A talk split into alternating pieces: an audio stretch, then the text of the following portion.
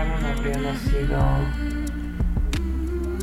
en febrero o marzo del 93. Es como un tema tabú, te ha pasado y tienes que superarlo rápido y tienes que seguir con tu vida porque es mejor que haya pasado así, porque imagínate si nace enfermo, bueno, mil cosas que te dicen que supongo que será para animar, pero que tú no necesitas oír en ese momento, no lo necesitas oír. He tenido dos ah, embarazos de semanas que bueno pues no han podido lograr y dos el pasado el primero que fue de casi cinco meses y es- no, no dan permiso de tomar fotos a los bebés. Entonces, ni siquiera tienen un recuerdo. O sea, parece como si hubiera sido un fantasma que nunca existió. Fue un día muy intenso en el que finalmente se fue del hospital sin su bebé, sin tocarlo, sin besarlo, sin ningún recuerdo, ni siquiera me dijo lo que lo quería. Se fueron con las manos vacías totalmente. Y ahí es en donde el doctor me dice que efectivamente ya no hay latido de corazón y que acababa de perder al bebito.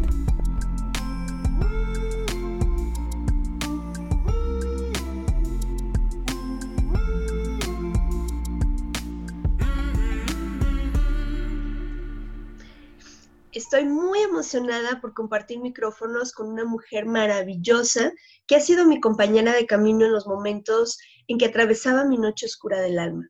Una resiliente que comparte con mujeres de todo el mundo la clave para entender mi mundo interno y poder fluir en la vida. Ella es experta en productividad femenina y coach de inteligencia emocional. Bienvenida Lili Yuste, ¿cómo estás? Muchas gracias, Georgina, para invitarme aquí a tu podcast. Muchísimas gracias, muy bien, gracias. Es un honor, eh, sé que vas a aportar algo valiosísimo que muchas mujeres, muchas parejas necesitan escuchar, necesitan tener esta información para poder entender nuestro camino del duelo por la muerte de nuestros bebés.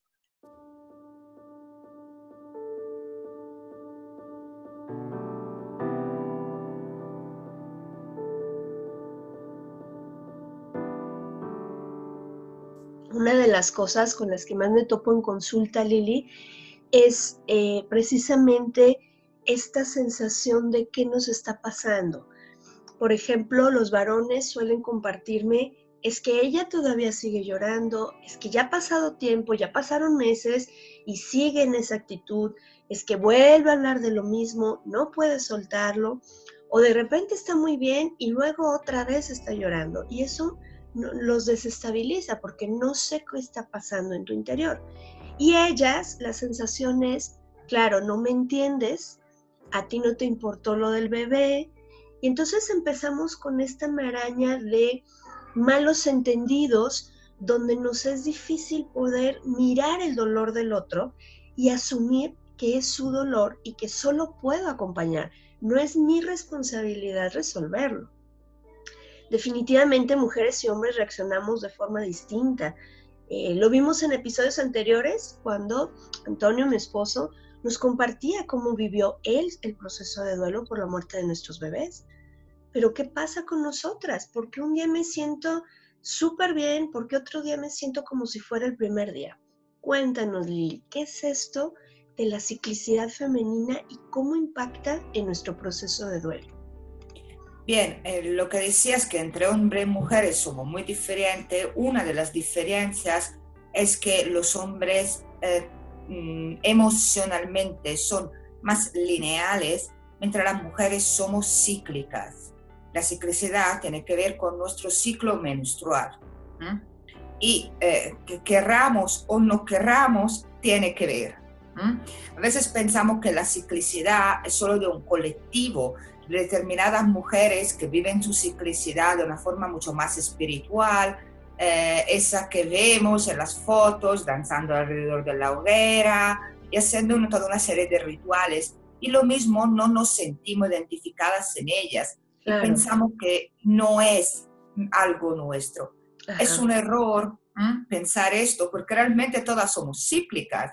Es cíclica la profesora, la policía, la barrendera, todas somos cíclicas. En cualquier etapa, o sea, niñas, adolescentes, mujeres incluso ya que, que su menopausia está presente, Todas son Claro, desde eh, antes de la primera menstruación, los libros dicen desde la primera menstruación, pero yo teniendo una niña en casa, te puedo decir desde un par de an- años antes de la primera menstruación ¿Sí? hasta el último día de nuestra vida. ¿m? Wow.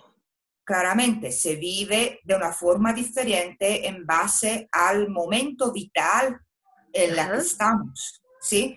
Eh, la ciclicidad nos influye el momento vital, las estaciones también nos influyen, pero lo que nos influye más profundamente, lo que vemos más y podemos tocar con mano, es eh, la influencia mensual de nuestra ciclicidad. ¿m? La ciclicidad no es solo tener menstruación. La ciclicidad son cuatro fases que vivimos a lo largo de nuestro ciclo menstrual, que puede ser desde los 20 hasta los 40 días. ¿m? Ujú. Eh, normalmente dicen 28, ¿de acuerdo? Sí. Pero desde los 20 a los 40 días estamos dentro de la normalidad. ¿Sí? En primer lugar tenemos la fase menstrual, eso la conocemos todas, ¿sí? Eh, el momento en que tenemos menstruación. Pero después de la fase menstrual viene la fase preovulatoria, la fase en que tenemos mucha energía, nos sentimos como chicas jóvenes, independientes, sociables. Ujú. Después la fase ovulatoria, que es la fase mamá, la fase en que nos gusta cuidar a todo el mundo, nos gusta estar con los demás, dar nuestro cariño. Y la fase premenstrual, que es la fase que conocemos todas porque pensamos que la premenstrual sea la mala, ¿vale? Ya, Como la premenstrual no es mala. Simplemente es honesta, ve las cosas y la dice. Y lo Eh, tomamos como insulto, ¿verdad, Lili? eh, Sí, además porque venimos de la fase ovulatoria donde estamos muy por los demás y eh, pasar a la fase premenstrual donde necesitamos tiempo para nosotras, pues Claro. choca, nos choca a nosotras y choca a los demás. ¿vale? Claro. Pero la premenstrual también es la fase creativa, minimalista, eh, muy introspectiva, es una fase muy guapa, ¿vale? Ahora, Sí. ¿qué pasa? Que normalmente, mm, socialmente, ¿de acuerdo? La sociedad nos quiere ver siempre como en la fase ovulatoria. Siempre mamá, siempre cuidadoras, siempre para los demás, ¿vale? Entonces, cuando estamos en las otras fases, no nos ve normales y no nos vemos normales, ¿vale? Esa normalidad no existe. La normalidad son las cuatro fases. Eso es la normalidad. Claro, el conjunto de estas cuatro. Exacto. Ahora, eh, tener en cuenta la ciclicidad en todos los ámbitos de nuestra vida es súper importante. Eh, yo traba- trabajo en el tema de la productividad, tanto profesional como personal, pero la ciclicidad hay que tenerla en cuenta en todos los ámbitos, en el autocuidado, en el ejercicio físico y, Sí. por supuesto, en el duelo. ¿Mm? Y allí llega donde tú decías, eh, hay hombres que me dicen, parecía que la había superado y ahora está llorando otra vez. Exacto. Eso es la ciclicidad, ¿de acuerdo? Eso es una de las consecuencias de la ciclicidad. ¿Por qué? En primer lugar, decirte que la ciclicidad cambia en base a eh, lo que nos pasa, las situaciones que vivimos. ¿Mm? Porque la ciclicidad es física, sí, claro, hay una subida, una bajada de hormonas, hay el ciclo menstrual, ¿de acuerdo? Pero más que nada la ciclicidad es emocional, ¿de acuerdo? es un proceso interior. Exacto. Entonces, si eh, paso por un proceso de duelo, es normal que esté a 3, 4, 5 meses instalada en fases premenstrual y menstrual, que son las fases más hacia adentro, la fase más, se podría decir, oscuras. ¿Ok? ¿Mm? Más de Porque- introspección. de introspección, exacto, porque nuestro interior nos está invitando a mirar hacia adentro, no, no a estar hacia afuera, sino a estar es. hacia adentro de nosotras. Y esto nos pasa por el duelo de un hijo, pero también por el duelo de una persona querida de nuestra familia. ¿m? Nos puede pasar mm, por la pérdida de un trabajo, nos puede pasar por otras situaciones que nos pasan, ¿no? Situaciones, Sí, sí. entre comillas, negativas, que nos invitan a mirar hacia adentro, ¿sí? Entonces, ahí está el principio del duelo. ¿Por qué no consigo levantar cabeza?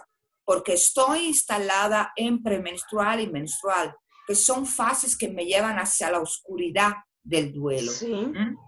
Ujú, Son fases en las que necesito mirar por mí misma.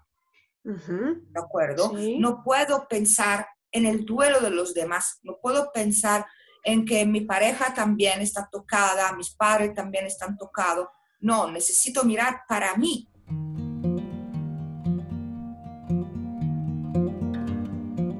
Y es algo que no se nos permite, ¿verdad, Lili? Porque Exacto, tienes que cuidar a los demás. Porque Ahí la está. mujer así es, la mujer es maternal, la mujer siempre ve por el otro.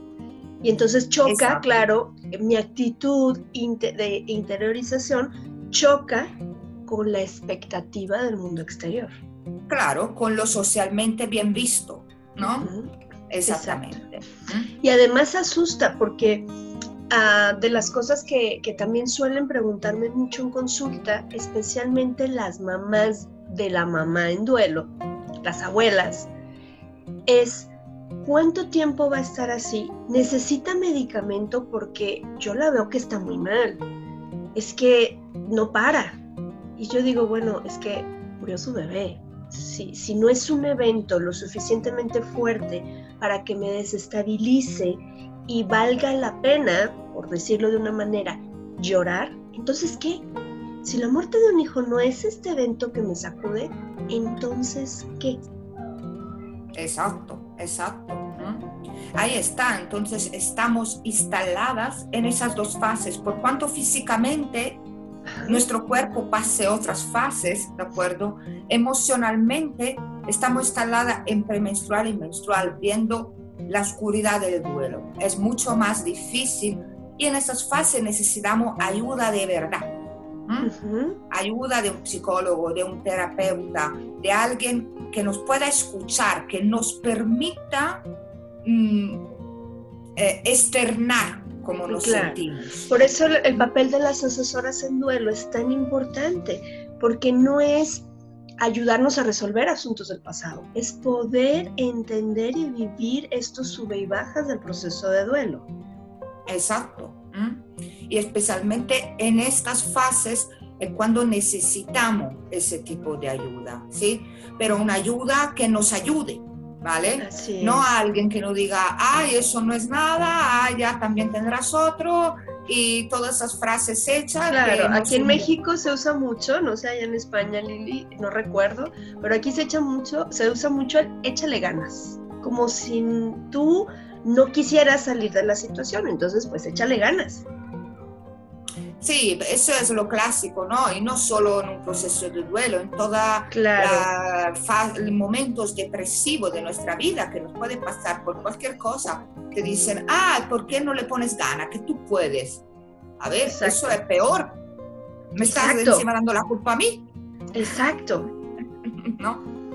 claro. Ahí está. ¿Mm? Entonces, en esos momentos, en eh, estas fases premenstrual y menstrual, las personas que, no, que están a nuestro alrededor tienen que entender que estamos en la oscuridad, que estamos emocionalmente en fases oscuras, en fases hacia adentro, ¿vale? Eh, Miranda Gray, que es una de las maestras de la ciclicidad, nos habla de la bruja, de la mujer bruja, la Ajá. mujer que piensa para ella misma, que está dentro de sí misma, que mm, socialmente es mal visto, pero Claro. realmente y psicológicamente para esa mujer es necesario para que ella pueda hacer ese camino. Y el estar en una, en una fase oscura no es algo negativo.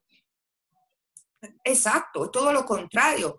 Para poder yo salir necesito esa oscuridad, necesito transitar la oscuridad para poder ver la luz. Exacto. Hay, un, ahorita me llega, Lili, hay un libro que a mí me gusta mucho, eh, el libro de Brida, de Paulo Coelho, donde habla precisamente en una de- de las partes del libro, habla de pasar, de transitar la noche oscura del alma, ¿no? y entonces la protagonista pasa una noche en medio de un bosque con todo lo que implica en esta oscuridad. Es, es un momento necesario en nuestra vida, es un momento necesario en este camino de duelo para luego ir hacia la luz, porque van, eh, van de la mano. No puedo llegar a la luz sin haber pasado por esta oscuridad.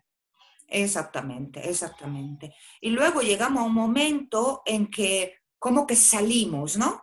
Sí. Salimos de esa oscuridad, probablemente en las fases físicas de preovulatoria y ovulatoria, que son las fases más hacia afuera, ¿vale? ¿sí? En la preovulatoria nuestro duelo es muy personal, ¿no? Es mi duelo. ¿m? No es el duelo de mi mamá, de mi pareja, no, es mi duelo, ¿vale? Lo vivo de una forma muy independiente y siento que yo puedo sola, yo puedo con ese, esa mochila que cargo, ¿vale? Sí, O la ovulatoria, que la ovulatoria sí que lo ve como el duelo del, del entorno, del el duelo de mi familia. Entonces siento que puedo ayudar a los demás a transitar también el duelo. Pero es. puedo realmente o no puedo. Ahí está. Claro, Y llega el momento de volver a entrar en la premenstrual y en la menstrual en la que vuelvo a entrar en esa oscuridad. ¿Sí? Y cuando Ahí yo voy fluyendo con estos eh, ciclos, es mucho más sencillo poder contactar con mi interior, pero también poder compartir con el exterior, porque Exacto. puedo respetar estos momentos de entrar y salir. Exacto, yo recomiendo usar una herramienta que es la rueda menstrual, ¿vale? Eh, que es una herramienta muy sencilla, es una sola hoja donde puedo recopilar cómo me siento durante todo el ciclo.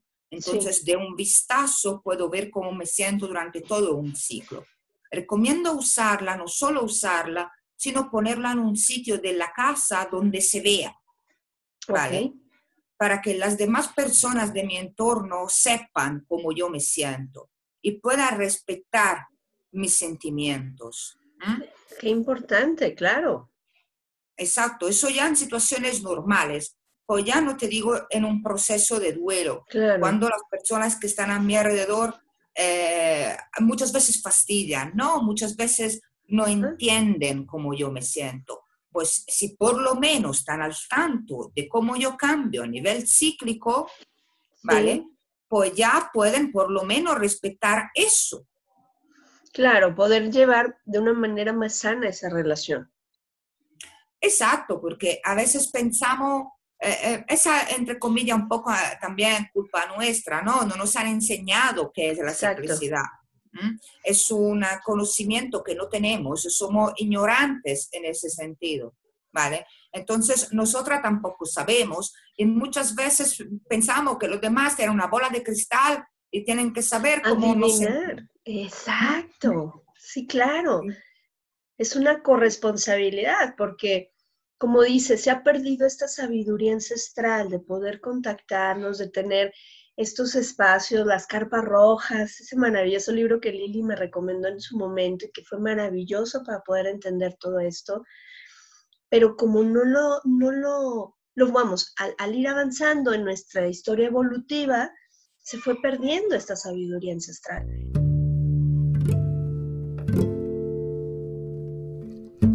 Se fue perdiendo porque como mujeres queremos ser igual a los hombres. Exacto. Entonces no quiero tener esa ciclicidad porque yo quiero ser igual a un hombre. Pues no, Ajá. mira, yo no quiero que se me respete porque soy igual a un hombre. Yo quiero que se me respete sabiendo cómo soy como mujer. Exacto. Y ¿Mm? pudiendo darme el permiso de vivir mi proceso. No, a- no acoplarme a, a un prototipo exterior, de- del exterior, un prototipo ya estructurado por alguien que además no conoce mi ciclicidad. Exacto. Mira, eh, yo a veces hablo de, de la ciclicidad y la gente lo ve como algo así muy abstracto, ¿no? Luego le Ujú. hago un ejemplo muy práctico y se sorprenden, ¿vale? Ujú. Japón tiene baja por menstruación desde 1946. ¿vale? Eso no quiere decir que los japoneses quieren mucho a las mujeres, no. Quiere decir simplemente que se han dado cuenta que si la mujer descansa uno o dos días al mes, luego es mucho más productiva todo lo demás del mes. ¿Mm? Entonces eso te hace entender como a nivel económico global la ciclicidad está aceptada en otros países. Y que es algo real, es algo tangible y es algo que impacta en la vida cotidiana. Si, si estamos hablando que en procesos de duelo, eh, al menos aquí en México, Lili, cuando es un embarazo de pocas semanas, ni siquiera tienes derecho a tener una, eh, la famosa baja por maternidad, un periodo de eh, maternidad. Básicamente eh, no tuviste una cirugía, vamos a suponer que fue un bebé prematuro, y entonces nació de 26 semanas, no alcanzas un permiso por maternidad, pero tampoco alcanzas uno por cirugía porque fue un parto vaginal. Entonces tú te tienes que presentar con todo este cóctel de hormonas, te tienes que presentar a trabajar a la siguiente semana. Porque si acaso te dan un día o dos como para que no digas que no fueron considerados contigo. ¿Cómo, haces con esto? ¿Cómo, ¿Cómo manejas todo esto cuando encima todo mundo te aborda o todo mundo te mira o empiezan, estoy hablando de un entorno laboral, es que es uno de los miedos más grandes, el regresar a mi trabajo. Me miran, eh, cuchichean, se dicen, ¿cómo manejar mi ciclicidad en este ambiente? Claro, ese es el punto, ¿no? En primer lugar, es que seamos conscientes nosotras. O sea, es lo primerito. claro, si yo en primer lugar tengo esa información, mm, yo me empiezo a manejar, ¿vale? Luego puedo compartirla o no con los demás, o puedo decir, mira, no me importa lo que dicen los demás. Pero yo sí, no soy ignorante de mis procesos. Yo sí soy consciente de mis procesos. ¿Vale? Y este es el primer punto para aceptar mis procesos, ser consciente de ellos. Claro, ¿cómo pido que los demás me respeten si no me respeto yo? Y si no sé, o sea, el primer punto es que no sé, mm, no es ya ni culpa mía, es que soy ignorante, no lo sé. ¿vale? Entonces, en primer lugar, aprenderlo, informarse sobre cuáles son mis procesos cíclicos, ¿vale? Luego, si lo puedo compartir con las personas de mi alrededor, o pues muy bien, habrá personas pues muy cerradas de mente en la que mira, pues mejor durante ese tiempo eh, tengo el mínimo de, de, relaciones posible, ¿vale? Eh, buenos días, buenas tardes y ya está, ¿vale? justamente para que no me vengan a, a, a lo que yo estoy trabajando en mí. Claro. ¿Mm? Y, y, existe, o sea, la ciclicidad está claro que existe, existe, se ve cada día, ya en la normalidad. ¿Mm? Cuando atravesamos un proceso de duelo, pues más, ¿vale? Lo mismo es el momento de darse cuenta que hay algo ahí. ¿Mm? Eh, todo viene en la vida para darnos cuenta de algo. Por cuanto sea duro, claro, sí, es duro, pero todo viene para que nosotras abramos un poquito más los ojos, ¿vale? y si nos viene para darnos conciencia de nuestra ciclicidad, pues es algo que hemos aprendido para nosotras, sí, para nosotras, pero también para las mujeres de nuestro entorno. Sí, claro porque nos permite también conocer a las otras mujeres, comprender a las otras mujeres. Eh, respetar. Respetarlas, poderla acompañar. Y también me dicen, ah, y las niñas, ¿no? Para nuestras niñas, sí, y para nuestros niños también. Claro. ¿sí? Porque ellos también tienen que vivir con mujeres. Exacto, exacto. ¿Mm? Yo tengo los dos, yo tengo el niño y la niña, y ambos tienen los mismos conocimientos sobre ciclicidad. Una porque es cíclica y el otro porque tiene que vivir con mujeres, que sea su madre, que sea su hermana, que sea su pareja, que sean sus, sus colegas. Amigas, etcétera, claro. Ahí está, ¿sí? Entonces es importante empezar a descubrir nuestra ciclicidad. No es difícil, no es difícil. A veces pensamos que hay detrás muchísimas cosas. Sí, hay muchas cosas, pero podemos empezar con eh, preguntas muy sencillas para empezar a ver en qué fase estamos hoy. Luego ya le añadiremos más eh, conocimiento y lo haremos más amplio, ¿sí? Pero en tanto ver en qué fase estamos hoy, ¿sí? Simplemente, ¿me siento hacia afuera o me siento hacia adentro? Si me siento Poder hacia respetarlo. Afuera, claro, si me siento hacia afuera, preovulatoria o ovulatoria. Si me siento hacia adentro, premenstrual o menstrual. ¿Mm? Oye, Lili, una duda ahorita que manejas esto, puede que mi sentir emocional no coincida con mi ciclo físico. Exacto, ese es el punto, especialmente cuando atravieso un proceso difícil como es un proceso de duelo. ¿Mm? Y yo personalmente he estado en varios momentos de mi vida cuando ha habido problemas personales grandes, sintiéndome siempre en premenstrual y menstrual aunque mi cuerpo estuviera atravesando preovulatoria y ovulatoria. Sí. Y realmente donde me tengo que pasar es en lo emocional, no en lo físico.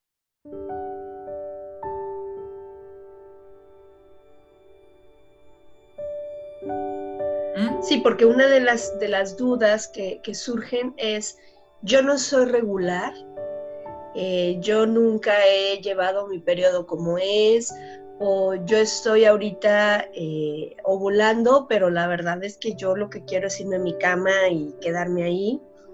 Y entonces se, se, maneja como esta disociación porque entonces encima no coincido con los ciclos.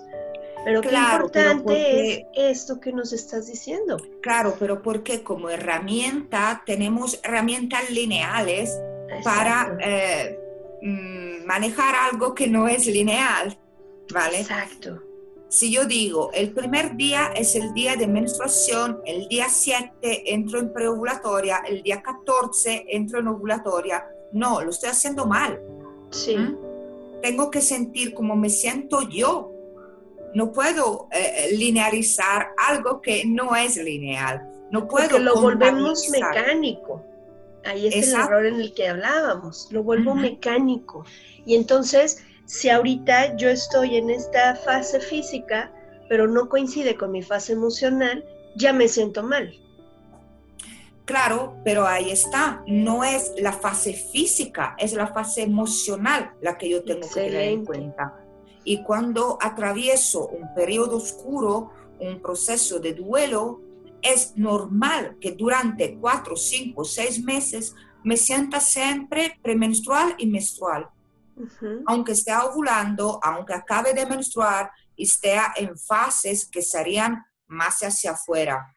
Pues no, mi cuerpo se instala, mis emociones se instalan en fases que son oscuras, porque necesito estar hacia adentro para pasar, eh, para empezar a caminar en ese proceso.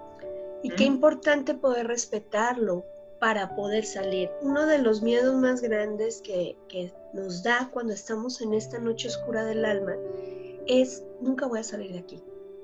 O sea, toda la vida me voy a quedar aquí. Y habrá gente que te dé como este aliento de no, vas a ver, esto va a pasar y, y llegar un momento en que te sentirás mejor.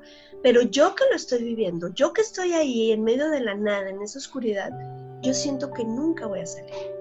Cuando me doy permiso y es algo que yo he aprendido contigo, Lili, cuando yo me doy permiso de estar ahí, porque es lo que hay ahorita, es donde toca estar ahorita, entonces yo puedo salir de ahí.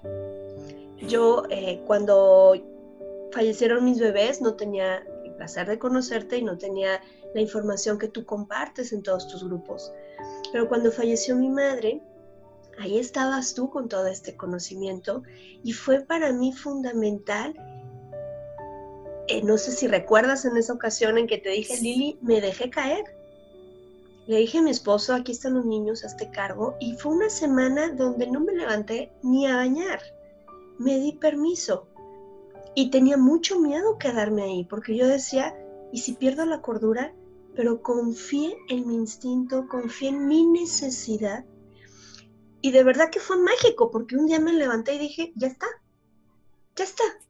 Claro, es que realmente lo logré.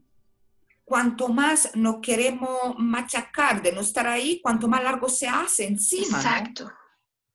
Entonces, resiste, el dar persiste. permiso es, es fundamental. Pero eso ya no te hablo de un proceso de duelo, ya en la normalidad, cuando estoy en fases premenstrual y menstrual, que estoy en fases hacia adentro, en que necesito descansar, necesito mirarme hacia mí misma, lo necesito. Si yo me obligo a salir afuera, si yo me obligo a hacer, es algo que me estoy eh, estirando, es, un cansancio que, que se acumula. Exacto. Y se acumula un mes, y se acumula un año, y se acumula 10 años. Claro, y lo prolongamos el tiempo que nosotras querramos evadirlo. Ahí está. Si simplemente me dejo ir y digo, sí, sé que saldré de esta, en algún momento saldré, pero de, de momento necesito estar hacia adentro, que sea una semana, que sea un mes, que sean dos el meses. tiempo que necesite, exacto. El tiempo que yo necesito, ese tiempo se va a hacer más corto, por un lado, y por el otro, eh, ¿y por qué se va a hacer más corto? Por el otro lado, porque no voy acarreando culpa. Exacto. Es libre estar ahí. Exacto. Y eh, la ciclicidad nos da un poco el motivo de por qué estoy ahí, ¿no? Bueno, pues estoy ahí porque estoy premenstrual y menstrual y necesito estar allí, ¿no? Eso nos pasa a veces. Me siento así, pero no sé por qué y entonces me obligo a hacer algo que no me apetece hacer. Bueno, pues si tengo un motivo, si puedo decir, mira, estoy premenstrual y menstrual, no puedo realmente, Claro. físicamente. Claro. Entonces me doy permiso para poder estar en esa oscuridad. El tiempo que yo necesite, sabiendo que saldré, porque es cíclico. ¿m? Exacto. Es como cuando en otoño empieza a llover, si tú fueras un alienígena y llegas a la Tierra y ves la Tierra con frío y con nieve, Sí. diría, este es un país inhóspito, no se puede Así vivir aquí. es. Espérate, dentro de poco viene la primavera. Así es. Pues ahí está. Mm, Dejémonos estar en ese invierno. Necesitamos ese invierno, ¿no? Las plantas, las plantas necesitan ese invierno para recargarse, para poder volver a brotar en primavera. Y es un invierno que dura lo que tiene que durar. Hay Claro. países que dura cuatro meses y hay países que dura ocho, pero luego vuelven a brotar. ¿m? Exacto. La vida se Entonces- abre camino. Eso es, el punto es saber que saldremos de esta, no sentirse en culpa encima porque estoy mal y necesito estar hacia adentro. No, necesito estar hacia adentro el tiempo que yo necesito. Y no es sinónimo de fracaso, ¿eh? Ojo, estar ahí no es sinónimo de fracaso, no es sinónimo de debilidad. Vamos erradicando esto de nuestras mentes, de nuestras sensaciones. El poder estar ahí es un momento de conectar conmigo, conectar con mi dolor, conectar con mi proceso para luego ir hacia afuera. Claro, yo hago mucho el ejemplo de las plantas, ¿no? ¿Qué quiere decir? Que cuando el árbol pierde la hoja va a morir. No, se está preparando para renacer en primavera. No es un árbol muerto. Y nosotras también, nosotras en premenstrual, empieza a bajar la energía, empezamos a estar más hacia adentro, necesitamos más descanso, necesitamos estar con nosotras mismas para poder luego florecer cuando venga la preovulatoria y la ovulatoria. Nos permite Exacto. volver a estar con los demás. Exacto. Híjole, pues se nos está terminando el tiempo. eh, estamos llegando ya al final de este episodio. Mi queridísima Lili, de verdad te agradezco muchísimo el que nos compartas esto.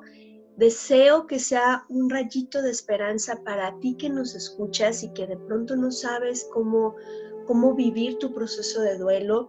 No entiendes por qué en algún momento, lejos de querer estar con los demás, quieres estar solo contigo o en un espacio de interiorización, para ti que eres pareja de esta mujer que está en, fase de duelo, en proceso de duelo, que también pueda ser un rayito de esperanza para comprender cómo está viviendo ella su proceso y para la sociedad que, que, dejemos de estandarizar procesos, que dejemos de buscar que todos seamos lineales y todos marchemos al 1, 2, 3.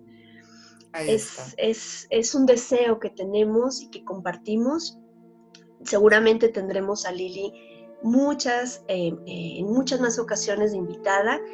En la descripción de este podcast te dejaré el enlace para que puedas contactarla en sus redes sociales. Tiene grupos maravillosos donde podrás entender esta ciclicidad, pero sobre todo vivirla. Ella es una maestra extraordinaria que, te va a ayudar con todo este proceso de tu ciclicidad. Pues muchas gracias por habernos escuchado. Deseamos que esto aporte una luz en este camino para que podamos vivir un duelo respetado. Muchas gracias, Lili. Gracias a ti. Gracias a vosotras, a todas las que habéis escuchado. Gracias. Pues un beso muy grande y estamos en comunicación, Lili, para seguramente estarás por aquí compartiéndonos más información sobre este tema y el proceso de duelo. Chao, chao.